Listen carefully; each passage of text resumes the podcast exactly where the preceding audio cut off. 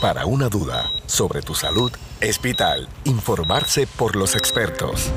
Entérate de lo último en medicina, control de medicamentos y bienestar. Radio Leo 1170, tu emisora episcopal, presenta San Lucas al Día.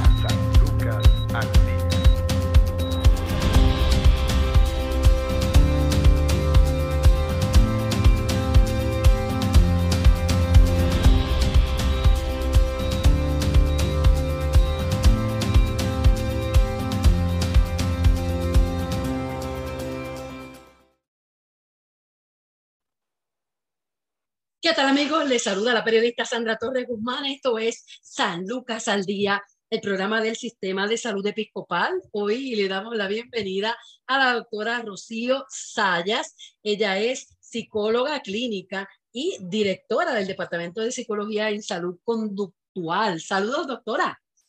Saludos, Sandra. Un placer estar nuevamente aquí contigo, educando a nuestro público. Igualmente, doctora. Nos va a hablar sobre no es una utopía. Estamos, vamos a hablar sobre las relaciones de pareja saludables. Eso existe. Existen las relaciones color de rosa, eh, que es una relación saludable, porque lamentablemente es como si no existieran. Sabes que, Sandra, es que precisamente es totalmente erróneo pensar que una relación de pareja saludable es color de rosa. No, la realidad es que, que no, las relaciones de pareja siempre tienen sus altas y bajas. Sin embargo, cuando tenemos una relación de pareja saludable, es ahí en donde podemos manejar esas bajas en la pareja e incluso identificar que quizás la relación no está funcionando y que para no hacernos más daño, pues entonces tenemos que finalizar la relación. Así que sí existen, sí existen relaciones de pareja saludable, pero depende de ambos lados, porque si una sola parte pide o requiere o, sencillamente está llevando a cabo de, su parte, ¿verdad? Eh, todas las cosas para tener una relación saludable, pero el otro lado no, pues vamos a tener ciertos encontronazos. Yo creo que ahí yo creo que la, finalidad de la mayoría, se supone, ¿verdad? De las parejas, es estar, todo el tiempo juntos. Algunos sueñan, la mayoría, diría yo, que llegar a viejitos. Vemos esos viejitos que se toman de la mano, que son cariñosos uno al otro, pero entonces cuando uno indaga, sí, fueron tal vez esa, esa base que, que, que obtuvieron desde bien jóvenes, o por el contrario, fueron relaciones tortuosas que ya al llegar entonces a la tercera edad, pues como que se calman y bajan, bajan la, los niveles de estrés, baja esa, esa tensión que generalmente ocurre lamentablemente en el seno del hogar.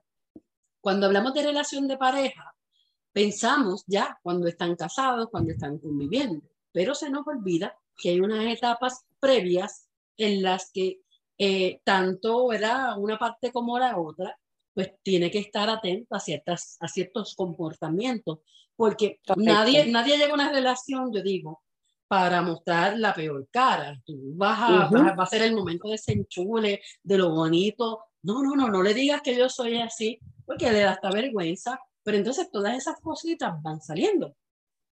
Eso es correcto, definitivamente. Y aquí tenemos que hablar que que cuando, cuando nosotros tratamos de identificar, ¿verdad? O esta persona que pueda ser mi, mi acompañante, esta persona que, que yo entiendo que, que, pudiese estar conmigo, a veces eh, se nos hace difícil quitarnos un poquito la venda de los ojos y no podemos identificar aquellas señales que se nos dan no solamente ya cuando, como bien mencionaste, cuando estamos casados, sino que en el proceso incluso del noviazgo se dan ciertas señales. A mí a veces me impacta ver cómo jovencitos, estoy hablando de noviazgos 15, 16 años, tienen este control excesivo con esta otra, con esta otra parte que no se percatan, no se dan cuenta de que ya de antemano, desde el comienzo, no es una relación de pareja saludable, porque al fin de cuentas el control excesivo está totalmente fuera de las características de una, de una relación de pareja saludable. Así que desde muy temprana edad vemos que, que constantemente estos jóvenes están llevando a cabo ciertas conductas y la otra parte también permitiendo ciertas conductas. Y bien dijiste que desde el seno del hogar tenemos que educarnos sobre esto, ¿verdad? Antes eh, la educación iba dirigida a que el amor era para toda la vida. Y, que nadie se separaba de que todos, todos nos podíamos sobreponer a todo y seguíamos juntos. Y aún, y y pese a eso, muchas personas pasaron por unos procesos de maltrato bien fuertes y todavía sucede. Lo que pasa es que quizás pasa de una manera diferente porque ya tenemos una cierta libertad que antes la, y aquí, ¿verdad? Enfocándome en la parte de, la mujer, las mujeres antes no tenían cierta libertad en ese sentido, pero no significa que hoy día no se vea el maltrato, ahora se ve de otra, de otra perspectiva. Así que, ¿qué cosas tenemos que identificar? Cosas bien importantes y se tienen que identificar desde el noviazgo. Primero que nada, este, Sandra, cuando hablamos de una relación de pareja saludable, nosotros nos sentimos bien haciendo cosas junto a esta persona, pero no tenemos que hacerlo todo juntos. Y eso es algo que lo vemos constantemente. Si yo no hago esto contigo, pues no, pues me enojo. Si tú vas a salir con tus amistades, no, pues yo me voy a enojar porque tú estás con tus amistades y yo no. Eh, así que cómo, cómo empezamos a relacionarnos desde tan temprana edad de lo que permitimos y lo que no permitimos es una de las cosas que tenemos que identificar. Wow, es una situación, ¿verdad? Que a veces yo quisiera ir un poquito más atrás, doctora, para ver tal vez cómo fue la base, ese modelaje que, tuvo cada cual en experiencias previas. Y yo creo que uno de los errores que más cometemos ya, gracias a Dios, poco a poco, ¿verdad? Se sigue alertando y es la manera entonces en que nosotros criamos a, nuestros hijos. Es decir, que venga alguien a decirle a una criatura, un niño, una niña, eh, ¿cuántos novios tienes? ¿Cuántas novias tienes? Exacto, exacto es algo que pues va de alguna manera tergiversando lo que debe ser una relación. De acuerdo, desde muy pequeñito, incluso comúnmente tú solo preguntas a los niños, ¿verdad? Si nos vamos por la parte de, del machismo, ¿cuántas novias tiene? Pero es bien raro que tú le preguntes a una niña, ven aquí, ¿cuántos novios tú tienes? Eh, ¿verdad? Es como aquí entramos en la parte del machismo y de lo que es permitido y de lo que no es permitido.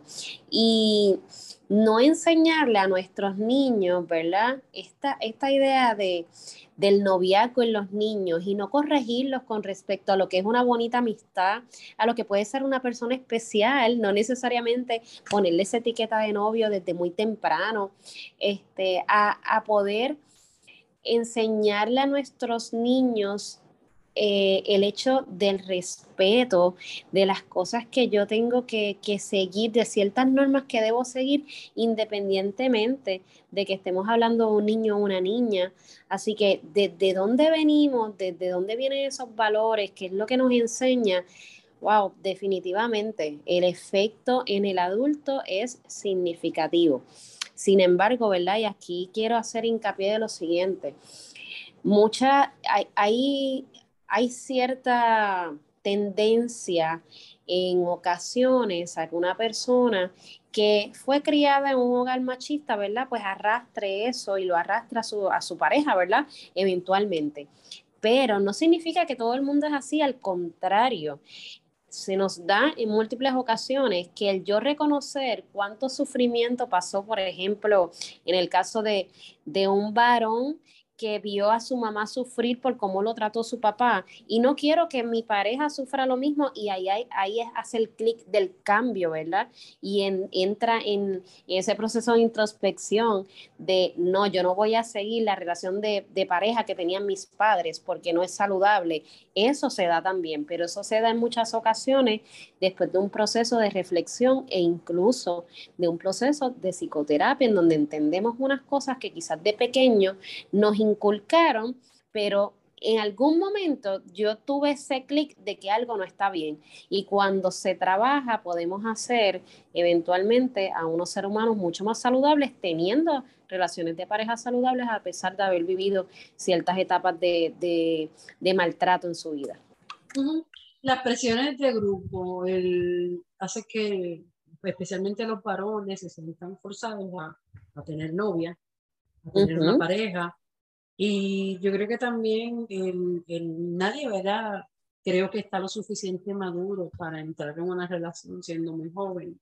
Este, tristemente, pues eh, esas experiencias se van dando y cuando uno va adquiriendo otras oportunidades y otros niveles de vida. Eh, y la realidad es que siempre se cometen novatadas, pero esas personas como que hacen adelantarse en etapas, adelantar etapas para las cuales no estábamos preparados. De acuerdo, definitivamente las presiones de grupo eh, son, son sumamente significativas en muchas áreas de lo que es el desarrollo de un adolescente eh, dentro de lo que es la relación de pareja, la autoestima, muchísimas áreas. Pero volvemos, ¿verdad?, al hecho de que yo le estoy enseñando a mi niño desde pequeño, en donde sí la, la, presión de grupo está, pero aún así están los valores que yo te he inculcado durante toda la vida. Eh, por ejemplo, en eso que hablas del noviazgo, de esta obligación de tener novio y demás, a veces sí hay una presión de grupo, pero también hay una presión de parte de la familia, de, de como dijimos ahorita, de estas preguntas constantes con los niños. Eh, en términos de, de, por ejemplo, de las relaciones sexuales, esta competencia de quién tiene sexo primero y demás, que uno pensaría que no se da, pero se da muy frecuente en nuestros adolescentes, ¿verdad?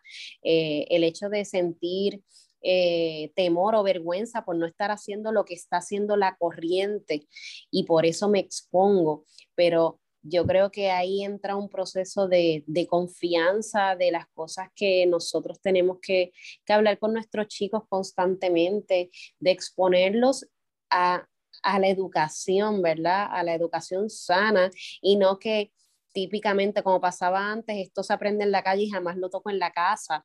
Y las relaciones de pareja en muchas ocasiones no se toca este tema en las casas de, de, lo que tú debes permitir o lo que no debes permitir, ¿verdad? Dentro de una relación de pareja. Y, es normal que nuestros adolescentes pues empiecen a, experimentar y a tener este, estas relaciones un poquito más íntimas y demás. Pero si yo no tengo a dónde recurrir en términos de confianza, de preguntar ciertas cosas y no tengo la educación de aquello que puedo y no puedo permitir, pues entonces no podemos exigirles que actúen de una manera o de otra, ¿verdad? Así que esa relación en casa tiene que ser una relación de confianza y sobre todas las cosas, una relación de educación que en muchas ocasiones lamentablemente se pierde y pensamos que los chicos se educan en la escuela nada más. ¿Qué podemos hacer, verdad, para orientar a nuestros jóvenes, a nosotros mismos, vemos incluso adultos, tanto hombres como mujeres, en, que han tenido ¿verdad? situaciones duras en la vida, o como que uno dice, no madura, ¿qué pasa? Que termina una relación, o no terminando una relación empieza otra, no se da la oportunidad de sanar, no siempre busca como que el mismo prototipo de, de, pareja. Eh, o sea, que no, no, no podemos achacarle la, la, eh, llevar y buscar, ¿verdad? O no, o no darse cuenta de ciertas cosas que están pasando en esa relación de noviazgo a los jóvenes, porque también he visto muchos adultos, tanto hombres como mujeres que lo cometen. Y aquí yo creo que es importante que todos nos hagamos la pregunta y analicemos realmente, ¿yo tengo una relación de pareja saludable o yo lo estoy dando por sentado?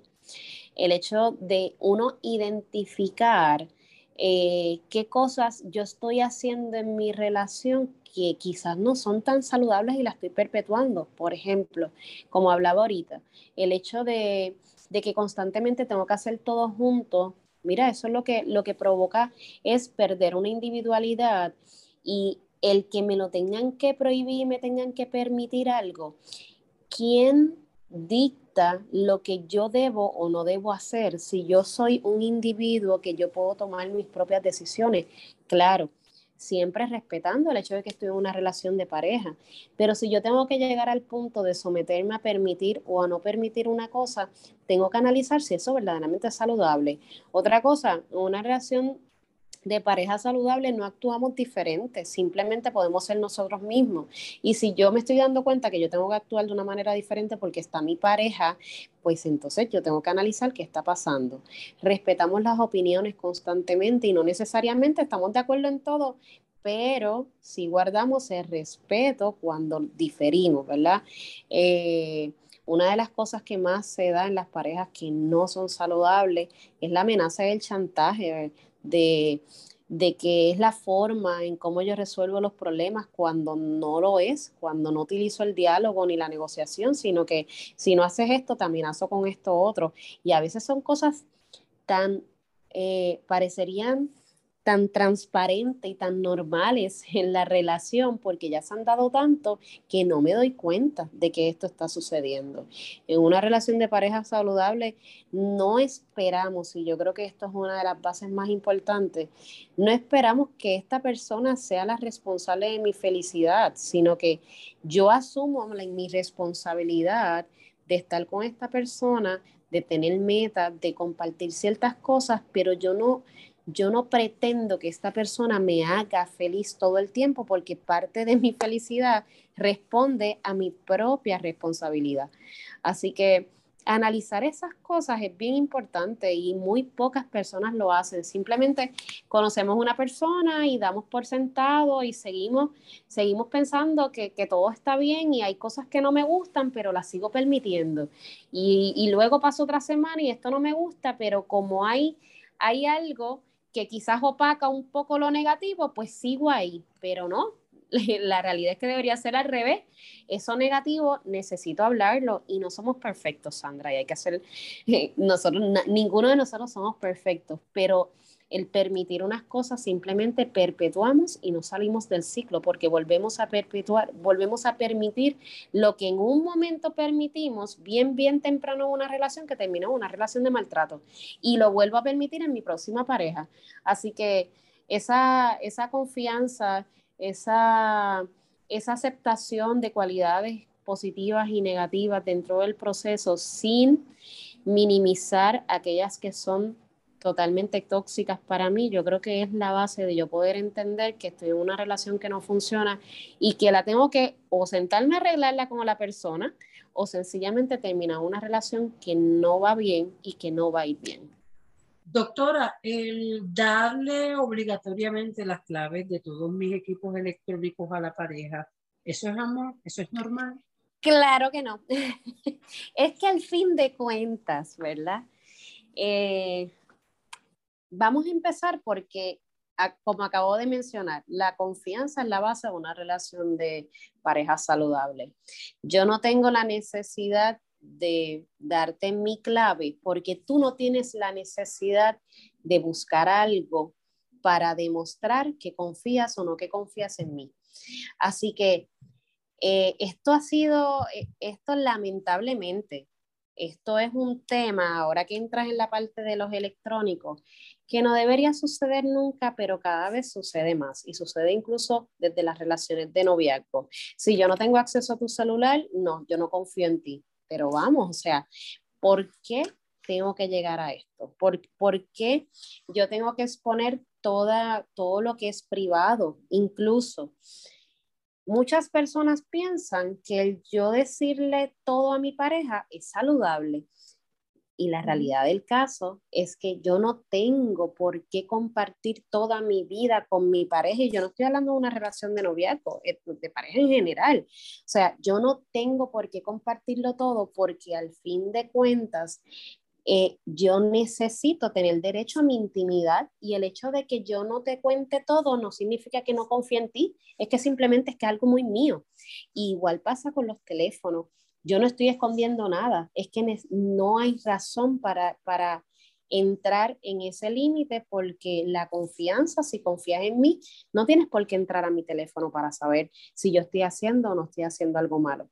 Así que eh, lo más importante de, esto es que, estas cosas se dialoguen y se establezcan unas, una, una, raya en donde yo puedo llegar y donde realmente no lo debo cruzar porque a la vez cruzamos esa línea, abrimos eh, la, la oportunidad de que se den otras muchas cosas en base a la confianza. Wow. Son tantas cosas, ¿verdad? que, hay que explorar, pero vamos a continuar este diálogo con la doctora Rocío Sayas, directora de Psicología del Centro de Salud Conductual San Lucas, nos está hablando sobre las relaciones de parejas saludables. Tu salud no se detiene, al igual tu programa San Lucas al Día por Radio Leo 1170M, tu emisora episcopal. Somos parte de tu vida. Hablar de relaciones de parejas sanas puede dar la impresión falsa de que existen relaciones perfectas, lo cual se aleja de la realidad Toda relación tiene sus defectos o debilidades por la simple razón de que las personas no son perfectas. Lo importante no es que una relación de pareja tenga debilidades o no, lo que define una relación saludable es que esté interesada o dispuesta a trabajar y atienda sus posibles debilidades y dificultades. En ese sentido podemos definir una relación de pareja sana de la siguiente manera. Una relación de pareja sana es si existe un esfuerzo de ambas partes de impedir que exista maltrato físico o emocional, faltas de respeto, comportamientos abusivos, controladores o humillantes. Es normal entrar en una relación de forma inocente y dejarse llevar por los buenos sentimientos que lo llevan a uno a decir estoy enamorado o enamorada o algo similar sin embargo, es conveniente mantener presente que las relaciones no son fáciles de construir ni de sostener y estar atentos y cuidar que no se pasen por alto aspectos importantes de la relación. Una postura crítica y atenta es algo que aumenta las posibilidades de obtener una relación de pareja saludable. Aquí, entre otras cosas, eh, menciona que un reciente estudio muestra que estar en una relación de pareja sana está asociado al bienestar emocional y general de las personas. Las relaciones son necesarias y parte de una vida saludable, pero no existen relaciones perfectas. Las relaciones de noviazgo o de matrimonio tienen el potencial de enriquecer nuestras vidas y añadir bienestar, sin embargo, las mismas relaciones pueden causar malestar, incluso pueden causar mucho daño. Toma unos minutos para aprender más cerca de cómo protegerte de construir una relación insana o tóxica. El primer paso es tener presente que la relación de pareja, tal como se dio al inicio, va a experimentar modificaciones y que al ímpetu desenfrenado que se vivió en ese momento va a convertirse en algo más estable y rutinario. Una relación más rica y profunda va a surgir en su lugar. Es importante que incluya también la pasión. A lo largo de la relación existirán buenos y malos momentos. Esperar que siempre sea color de rosa es negarse a dar el siguiente paso. Es importante atender los desacuerdos o las diferencias que surgen en el día a día de la relación, si no es posible inmediatamente, al menos no dejar pasar mucho tiempo. Algunas personas creen que las relaciones se construyen solas, haciendo a un lado las dificultades con la esperanza de que se resuelvan por sí mismas o ya no molesten en un futuro. La realidad es que una buena relación una relación de pareja sana, como cualquier cosa en que quieras tener éxito, requiere trabajo y ser atendida regularmente. No existe un sustituto para el tiempo de calidad que comparte una pareja. El tiempo juntos es un ingrediente esencial de toda relación sana. El deseo de estar juntos y compartir tiempo debe originarse del hecho de que una pareja está unida principalmente por lo bien que a cada uno se hace sentir. Es decir, que la pareja no busque de manera compartir tiempo juntos no es buen síntoma. Si una pareja está unida por lo bien que se hacen sentir el uno al otro, ¿Cómo no esforzarse por hacer espacio y poder estar el mayor tiempo posible juntos? Es claro que existen responsabilidades, trabajo, dificultades que hay que atender día con día. Por esta razón, no se trata de que entre más tiempo juntos mejor, se trata más bien de que existan esfuerzos de parte de cada uno para compartir tiempo y que estos esfuerzos sean visibles a cada uno. Si bien las cosas que tienen común una pareja son esenciales, las diferencias son lo que hace única la relación. A pesar de que las diferencias muchas veces son fuente de disgustos o discusiones, el beneficio y la fortaleza para una relación que se obtiene de aprender a conocer los puntos de vista del otro es realmente inmenso. Es lo que hace sentir cada uno que realmente es escuchado, que realmente la pareja está con usted por quien eres. Por esta razón, es muy importante que se detenga y conozca las diferencias con la pareja y no le tenga miedo al riesgo de las discusiones. Evidentemente que cada uno tenga gestos y se da ciertas cosas es algo que también hace bien a la relación. Lo malo es cuando uno de los dos necesita que el otro cambie haga algo para que las cosas puedan seguir bien. Si bien ninguno de los dos es perfecto, por lo que tiene sentido esperar que haya cambios en cada uno, hacer depender el bienestar de la relación de estos cambios no es conveniente. De hecho, muchas veces esto es consecuencia de un mal manejo de los propios problemas personales no resueltos.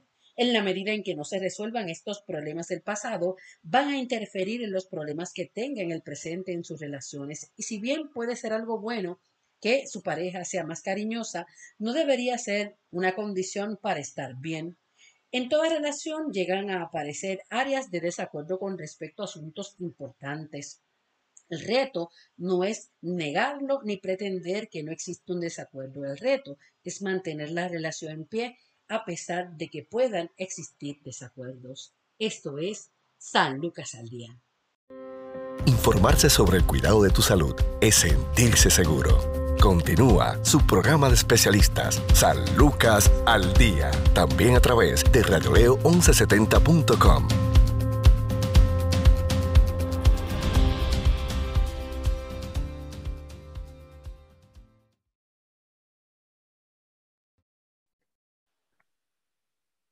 Continuamos en San Lucas al día. Hoy estamos conversando sobre las relaciones de parejas saludables eh, con la doctora Rocío Saya, psicóloga y directora de psicología del Centro de Salud Conductual. Doctora, son muchas las instancias, ¿verdad?, el que, en que tal vez tendríamos que poner un alto y repensar ya sea las relaciones que, que, se tuvieron en el pasado, la relación si alguna, la persona eh, aspira eh, si eres tú el que está fallando, porque lamentablemente ese es uno de los errores que mayormente cometemos. Nosotros siempre somos perfectos. La pareja, no importa lo que haga, siempre es la que está mal. Yo siempre eh, voy a ir con, el llorado a donde las amistades y le voy a contar a las amistades qué tan mala o qué tan malo es esa pareja conmigo. Y esa es una de las cosas que tal vez también va, va mancillando y va lacerando la confianza y es eh, el estar contándole a Raimundo y todo el mundo lo que pasa, si aquella no fregó el plato, si este deja la tapa del inodoro levantada, que si eh, se acostó sin comer por culpa de, que aquella tenía, eh, oiga, son seres humanos, pero aquella tenía, como menciona, aquella tenía, se hizo la enferma y no me hizo comida y yo me tengo que estar comiendo una galleta. Son cosas, ¿verdad?, que parecen chistes de mal gusto, la realidad es que estar ventilando las situaciones que ocurren en el día a día con personas que no les importa realmente el poder aportar algo positivo a solucionar esos problemas o situaciones. Claro, yo creo que, ¿verdad? Aquí es importante que dentro de lo que es una relación de pareja, pareja saludable también está la parte de la intimidad y de nosotros poder respetar esa intimidad. No solamente estamos hablando el término intimidad no, se, no va dirigido solamente a la, a la relación sexual entre la pareja, sino como cómo yo tengo una relación de intimidad con esta persona en donde yo voy a respetar eh, ciertas cosas que son solamente nuestras de pareja. ¿Qué pasa? Que aquí hay una línea eh, fina, ¿verdad? Y nosotros tenemos que saber eh, diferenciar. Una cosa es que yo mantenga en mi intimidad de pareja ciertas cosas y otra cosa es que dentro de mi relación de pareja estén pasando situaciones muy fuertes o incluso situaciones de maltrato y debido a la intimidad que yo debo guardarle a esta pareja, no lo cuente. Así que tenemos que saber, ¿verdad?, que cuando se trata de procesos de maltrato, reconocemos y nosotros como clínicos reconocemos lo difícil que es salir de un ciclo de maltrato en donde la persona tiene, eh, ¿verdad? Eh, yo le digo este chip en la cabeza, es simplemente uno, unas estructuras de pensamiento un poquito complejas en donde es difícil cambiarla y sabemos lo difícil que puede ser salir de ese ciclo, pero sí se puede salir, sí podemos manejar unas situaciones para también proteger porque a veces la relación de pareja ya se vuelve tan difícil y tan tóxica que corre, corre peligro a la vida de una persona debido a una relación de pareja que no se pudo identificar que no era una relación de pareja saludable. Así que eh, tenemos que, que, ser conscientes de que hay cosas que nos guardamos como relación de pareja, definitivamente, pero hay otras cosas que no debemos guardar y que tenemos que buscar la ayuda a tiempo. Vemos constantemente cómo, cómo mueren personas dentro del proceso y, y, no nos limitamos solamente a decir que se mueren mujeres a manos de los hombres, porque lo que es una relación de pareja saludable como una relación de pareja no saludable se da en cualquier tipo de pareja, ¿verdad?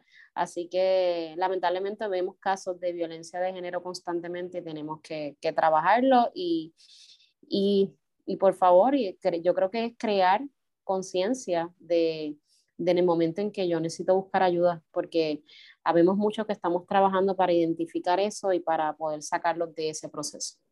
Claro, en términos de lo que debemos entonces eh, poder pensar con cabeza fría, con sangre fría, es bien duro, ¿verdad? Decir esto, de qué puede ser algo que, que nos lleve a nosotros a estar en, en, una emergencia. Es decir, que cuando nosotros tomamos ya como rutina o es que simplemente pues yo no me atrevo a hacer esto porque rápido eh, yo hago cualquier cosa, no me voy a poner esta falda o simplemente voy a hacer el, las habichuelas como a él le gusta, porque si no, él tiene un carácter, tiene un genio, se pone, se molesta conmigo, pero es que pues a mí, yo estaba cansada, son la, la víctima, se pone siempre el peso de, de lo que ocurre en la relación, pero cuando puede pasar dentro de algo que se debe y está maduro para dialogar como pareja al fin, o cuando es algo que tenemos que salir y buscar ayuda urgente porque nuestra vida, la de nuestros hijos, o incluso la madre que vive también eh, bajo el mismo núcleo, bajo el mismo techo, corre peligro primer paso es reconocer qué tipo de, relación de pareja yo tengo. Si yo tengo una relación de pareja en donde yo tengo que hacerlo todo junto a esta persona y no se me permite hacer nada solo. Si yo tengo una relación de pareja en donde yo tengo que actuar diferente porque esa persona está. Si no se me permite eh, hablar o mis, o mis, opiniones no son eh, respetadas, tengo que analizar. Si, si si la amenaza y el chantaje es la base para resolver las situaciones. Si en términos de las relaciones sexuales, lamentablemente esas relaciones no se están teniendo por deseo mutuo, sino simplemente por un solo lado. Eh, si estamos hablando de que mi pareja todo el tiempo me hace totalmente responsable de lo que sucede y de todo lo negativo. Eh, si, si lamentablemente hablamos, como dijimos ahorita, de que la confianza se ha perdido y yo necesito decirle todo lo que pasa e incluso dejarlo entrar a mi, a mi, a la parte íntima de mi persona. Miren, yo creo que es momento para uno reconocer que realmente esa relación de pareja o necesita ayuda o simplemente es una relación de pareja que si no mejora o una de las partes, porque también pasa el hecho de que una de las partes reconoce que necesita ayuda, pero la otra parte lo reconoce como que no pasa nada, pues entonces es momento de uno terminar con una relación que es totalmente tóxica. Sabemos que esto esto, esto es como una bola de nieve que va cayendo por la, por la montaña y cada vez se hace un poco más grande. Así que el primer paso es saber identificar las pequeñas cosas que suceden en la relación de pareja y no dejar que la relación de pareja se vuelva ya una relación en donde ponga en riesgo la vida, como bien mencionaste, tanto la vida nuestra como la vida de nuestros hijos. Tristemente hemos visto casos estos últimos días en donde no solamente quito del medio a mi pareja, sino también le quito la vida de las personas que tengan a su alrededor, entre ellas sus hijos. Así que los invito a que realicen una verdadera reflexión, que se puedan sentar junto a su pareja y que puedan identificar qué cosas yo puedo modificar y si es necesario eh, el hecho de, de tomar una, una terapia de pareja para poder entender ciertas cosas que de repente no entendemos.